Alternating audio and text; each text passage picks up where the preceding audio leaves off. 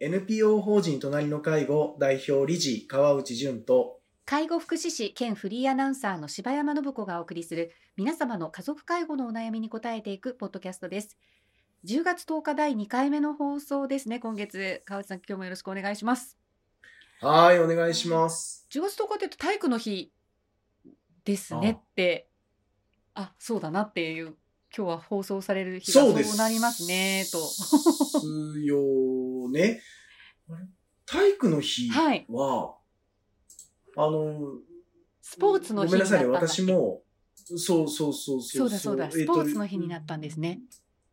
なんですよね。そう、スポーツの日になったんだ。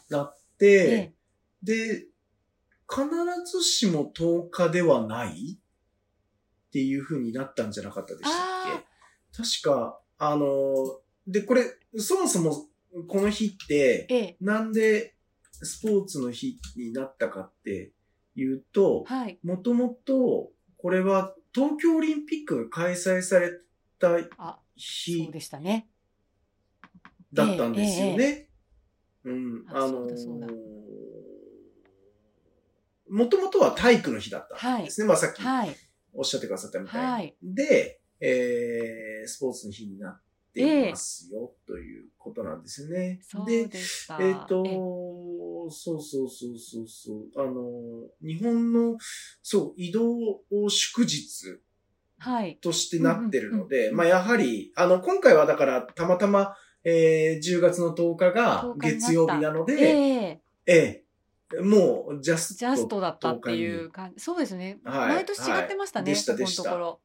そうそうそう。そうであのーそう。で、私もこの日は、あの、まあ、自分が幼少の頃は、はいなんか、えっ、と、地区の、はい。えっ、と、運動会、あの、学校の運動会じゃなくて、はいえーこ、子供会とか自治会が共催をして、えーえっと、お父さんお母さんと子供たちが一緒になって何か運動会をするような、あなんかそんなイベントが、あ。この祝日に合わせて確かやっていて、まあ私も数回しか参加したことないですけどうん、はい。もうなんかそんなことを急に今思い出しましたそうねで。すよね。なんか。うん。そうでした。でしたそうなんです。だから、このね、まあ、あの10日は、うん今年は、えー、第祝日二月曜日っていう、そうですね。今年は10日に偶然にな,、ったみたいな感じでした。なるよああ、と。そう。ですね。で、あれですね。あの、出雲駅伝ではい。すね。出雲全日本大学選抜駅伝。はい。が、えー開催されるのも、この辺りだったりするんですよね。そうですね。いやー、ね、まマラソン日本大学、そうです。日本大学三大駅伝あのうちの一つ。箱根、ですね箱根、出雲、全日本であ、全日本と。あーすね。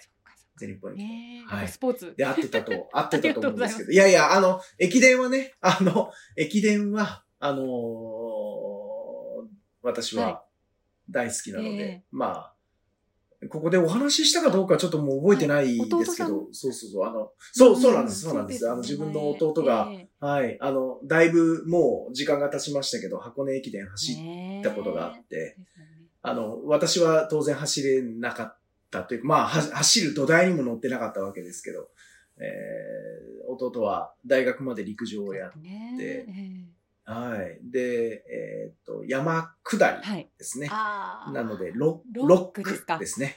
いやはい。あのー、そうなんですよ。このロックというのは、あれなんですね、あのー、各、まあ、10区間、はいまあ、箱根駅伝っていうのははい当然あるわけなんですけど、えーっと、唯一思想、思想って試しの走りですね。はいはいえーが、なかなかできないーコースだと言われていへてえ、これなんでかというと、一回本気で走ると、足の裏の皮が確実に破けるんだそうです。破けるリスクがかなり高い。そうすると、そっか、怪我をしちゃうようなもんですよね。そうなんです。あの、ほ本番にも影響出ちゃうので、なので、あまり、えーと、試しの走りはできない。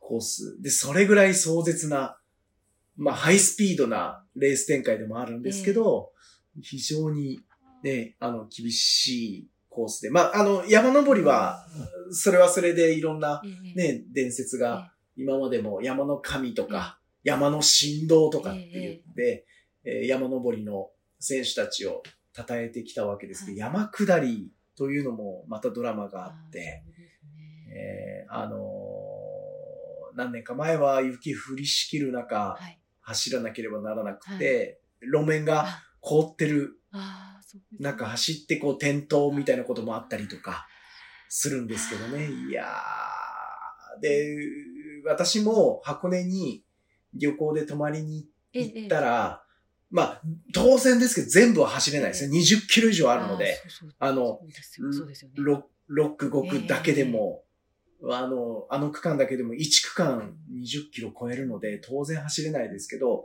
あの、同じコース走ってみますけど、いや、こんなとこ人が走る場場所じゃないよって思うような急坂です。あの、テレビで見てるそうとそうなんですよ。テレ、テレビで見てると、あの、そう見えないようになってるかもしれないんですけど、あの、あんな壁みたいな場所を、あの、そうだ走れれないですよ。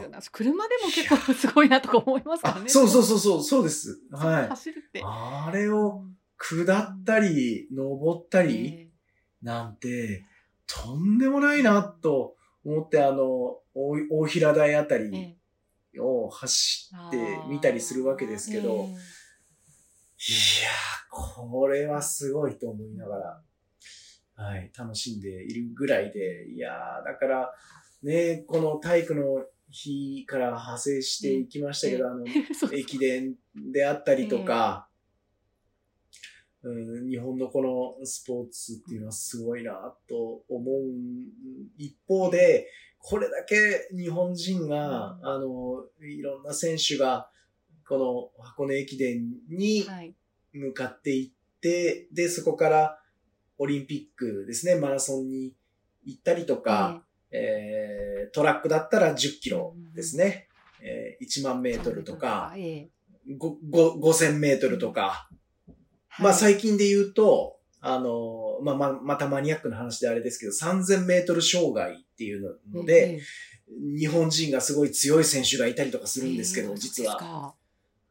世界のベスト8に入れる、順天堂大学のえ三浦隆二っていう素晴らしい選手が今いるんですけど、ええまあ、そういった、こう、長距離界、はい。まあ、の選手たちがこれだけしのぎを削っていくんだけど、金メダルは取れないっていう種目なんですよね。いやー、海外選手のあの、なんて言うんでしょう、スピードの上下はい。がすごくて、あエチオピアの選手とー。か、ね。なんかあの、えエエジプトの選手とか、もういや、もうこの前も、あの、世界新記録が実はマラソンで出たところですけど、あーもう信じられないです。うんはい。だから、あの、箱根駅伝で苦しい、過酷なレースを、おね、して、で、日本中の注目が集まって、多くの選手がそこを目指していうんって、でも、勝てない。世界はねえやっぱり壁があ。ねまた、まあねうんでもまだまだ男子も女子もいろいろですそうですよね。い、やーでもねスポーツ、ううんん楽しみたいですねまた秋はね。あそうですね というところからスポ。スポーツの秋ということですね。すいません、また話が長くなりました。ありがとうございます。はい。で、はいあの今回はですね、はいちょっとあのこちらも海外からの話題というか、あの川内さん取り上げてくださったアイラドットのあの記事で、フランスにあるアルツハイマー村見学して分かった日本と大きく異なる、うん。あえて介護をしない仕組みという記事を取り上げていただいています。あのまあ、ネットで、ね、見ていただくとあの写真なんかも出てきてあの詳しく紹介されているんですけれども、えーファイナンシャルプランナーをされている畑中雅子さんが、えー書かれた記事ですね、えー認知症の人が敷地内で自由に行きたいところへ行き、暮らしたいように暮らすことができる。2020年フランスにそんな施設ランド・アルツハイマー村が開設されました。新型コロナウイルスの影響でしばらく関係者以外の見学が許されなかったんですが今年の5月から再び見学が可能になったということで畑中さんらがえー6月に日本人として初めて見学してきたということです。でこのあの、まあ、オランダのもともとホグウェイというところを、まあ、参考にして作られたというところなんですはいけれども、はいそのはい。理念とされているのが認知症の人ができる限りその人のライフスタイルを維持する生活ができることということなんですね。でうんまあ入居者は認知症患者ではなくたまたま認知症を患った一人の人となるということでそのなるべく手出しをせず見守るケアを主としてあえて介護しないという方針だということでアルツハイマー村でもその理念を受け継いでいるということなんですね。でうんあの、まあ、やっぱりすごい広い敷地内にその住居棟があったりあと映画館とか図書館とかねあとスーパーマーケットももちろんですしそれからあの、まあ、いわゆるその認知症の方のその症状的にこう言われてしまうその徘徊とかそういったこともここではまあお散歩になるというわけなんですね。でうん。あの別にその止め、ね、あの戻りましょうよとかいう声掛けではなく一緒にその歩いてそれであの本当に迷われたようだったらあの帰りましょうかってなんかこう促していくような形でっていうことで本当にあのきっと自然に暮らしてらっしゃるんだろうなっていうのがあのこの記事からも分かるんですけれども。あとそのやっぱり寝たきりになるのは亡くなる前の34日、はい。長くても5日っていうところも私もすごくえ？って思ったところでした。本当ですはい。ね。川内さんどんなことを？はいこちらいやー、まあ、はい。まあ、あの、改めて、この、なん、なんですかね。認知症ケアって何ですか？とか、そう。えその、認知症のお人のためにやる介護って何ですか？っえ。えていうことなんですけど、あのーまあ、まず、あの、うんお伝えしたかったのは、このフランスっていう国が、はい。えっ、と、認知症のえー治療薬はい。っていうのを、まあ日本でもいくつか、まあ、あの、認知症という診断を受けると処方をされるお薬というのが、まあいくつかあるわけですけど、はい、まあ、有名なのはアリセプトトととかメマリーとかはい。はい、あるんですけど、で、そういったものに、えーフランスというのは、えー保険適用しないって決めた国なんですよね。そうですね。なん数年前にね決まりましたよね、ええ。そうです、そうです。で、この価値観ですよね。うん。えー認知症というものは、えーっと、その保険財政を使って治療するうん病気なんだろうかということを、えー国民も総意として受け入れてる国、はい。まあ一旦受け入れてる国なんだろうなというふうに思っています。あで、うんまた、あの、うちの法人が、えーインターネットで、えー調査をした結果あでですね、えーその家族介護の意識を聞いている項目があるんですけど、その、自分のその家族がその認知症になったら、誰かがそばにいてあげるべきだと考えている人たちは、うんえー6割を超えるんですよね。過半数を超えていく。やはり認知症という症状が発症したのであれば、その症状があるのであれば、一人で置いておくべきではないと考えている人たちが、うん、まあ多い。そういった意識を持った国民性のある国なんだなと思ったときにそれは認知症の症状を持つことによって、えー生きにくい環境なんじゃないかなというのを改めてこのニュースを見て感じたところなんです。えーはいぜひ、えー皆さんと一緒に考えていきたいなと思うのは、えっと、認知症になることが不幸なのか、えー認知症として世話をされる、面倒を見られることが不幸なのか、どっちでしたっけって思う場面を、まあ実際私も、あの、認知症の方専門のデイサービスをさすをさせていただいてた時、はい。えーにも、あの、自分たちのケアをお問うこともあったし、ええ。うーん今もご家族の介護相談を受けていて感じることがあるんですよね。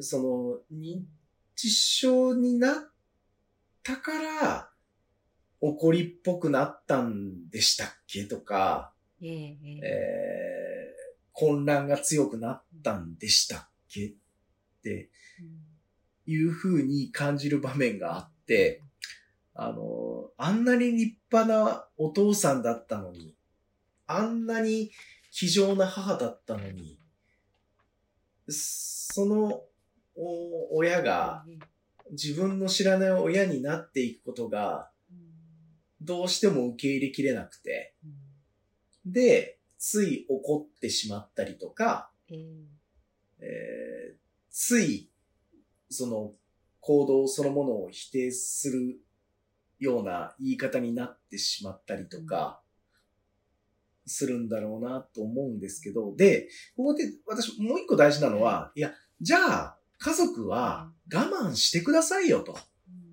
えーその、認知症の方々と上手にコミュニケーションを取る、えー手法というか、テクニックみたいなものがものの本を読むと書いてあるように思うんですけど、なんか否定しないとか、はい、そうですね。えっとええその人うの、その、話しやすい話題を続けていくとか、えー穏やかな口調で関わるとか、はい。まあまあいろいろあるんですけど、ねそうですね。ええそうですよね。で、それ、家族でできます？って私は本気で思うんです。あの、それ、いや、例えば、どうですかね。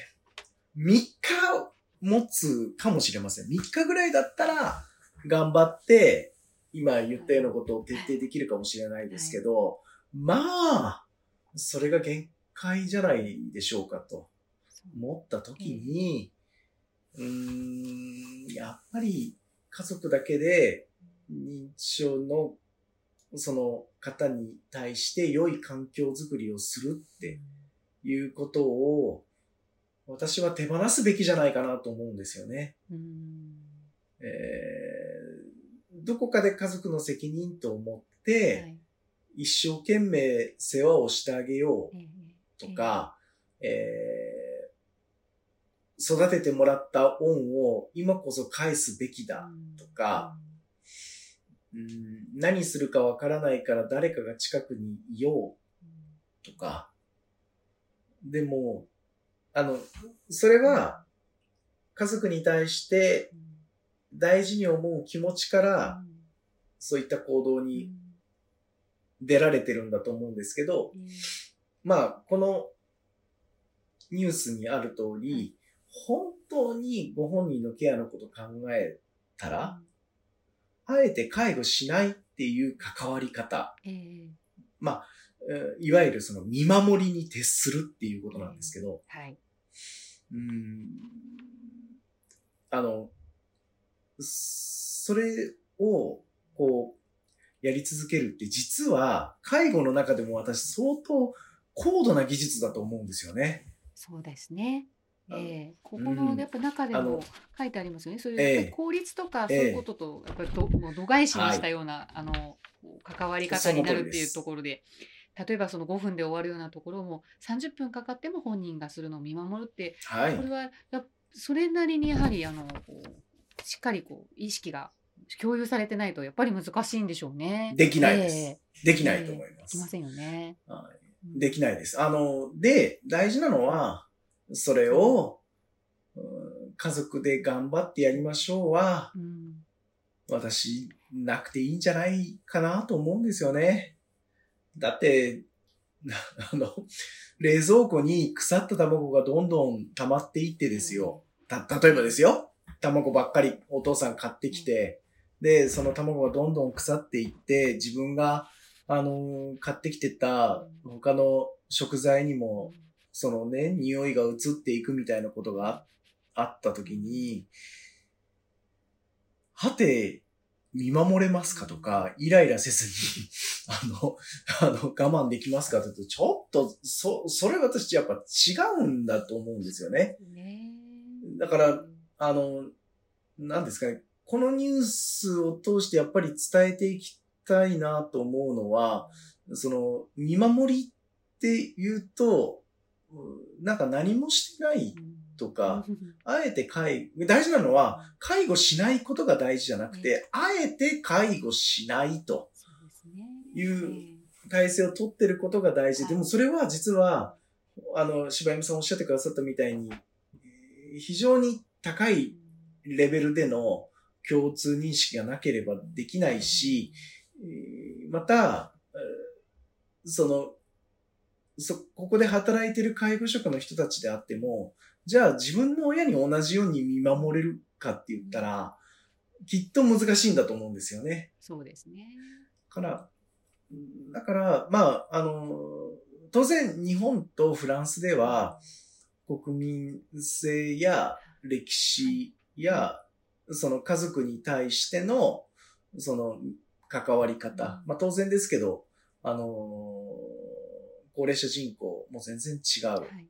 わけですよね。まあ高齢化率も違うえので、はい。だから、あの、お同じ、全く同じように考えて、こうできたら理想なのになって言って、それで対岸の日で終わるっていうことでえなくて、、えーじゃあ日本でも何ができるんだろうって考えていったときに、いや、なんか、やっぱり頑張って介護するとか、家族でなんとかやってみようとかっていうことうんこの考え方を見直す機会になるといいんだろうなと思いました。そうですよね。はい、ええはい、はい。あのじゅ単純にこうやっぱり思う思うのはやっぱりこの、まあ、写真とかねとあの紹介されていたり私も以前ちょっと動画でも見たことがあったんですけれどもはい。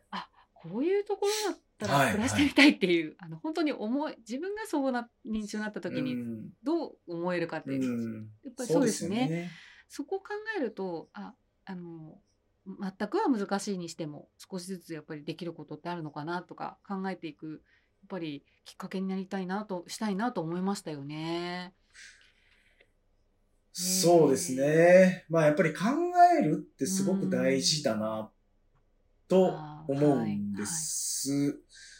はい。あのつい私先日あの、あれなんです。あの、ね、きっと柴山さんも確かご存知のあの、重田先生はい、ですね。あはい、重田正はい彦先。あ生ですね。の、重田正宏先生。はいはい、えそうです。あの、にに日本で、非常に有名な、まあ学会とかのね、はい、あの、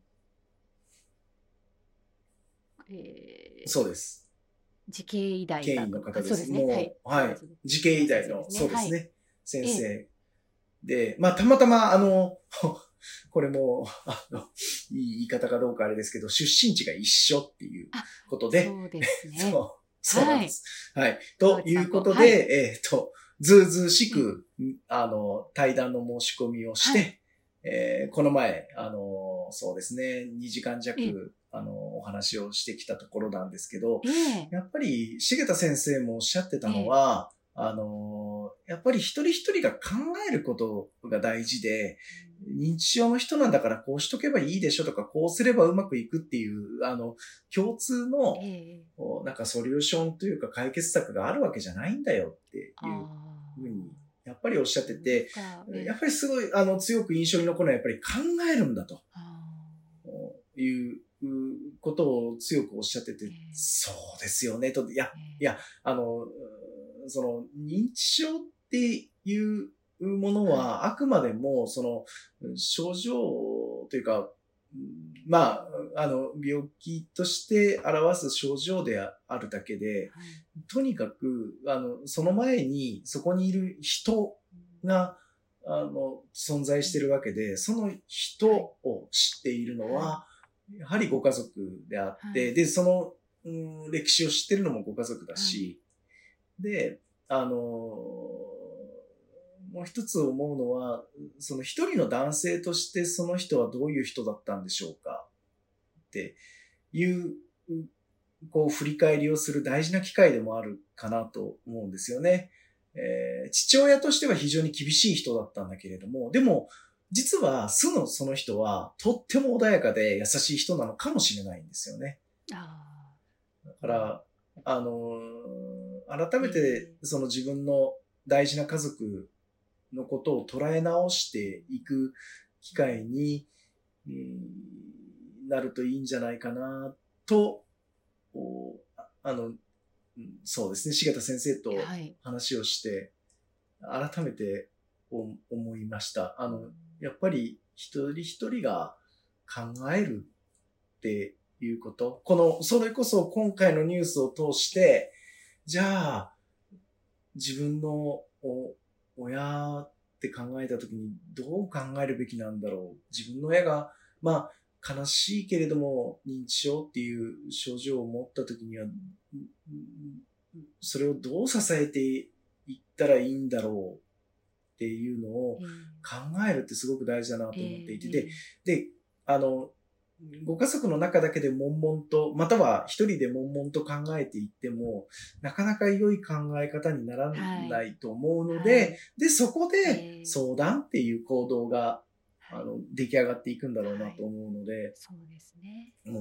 う、はい、もうぜひ考えるっていうのはすごく、あの、今回の対談でもいただいた大事なテーマだし、あの、改めて私あの今回のニュースもその考えるきっかけになったらいいんじゃないかなと思いました。本当ですね。はい。やっぱ考えるって一人じゃないっていうことですもんね。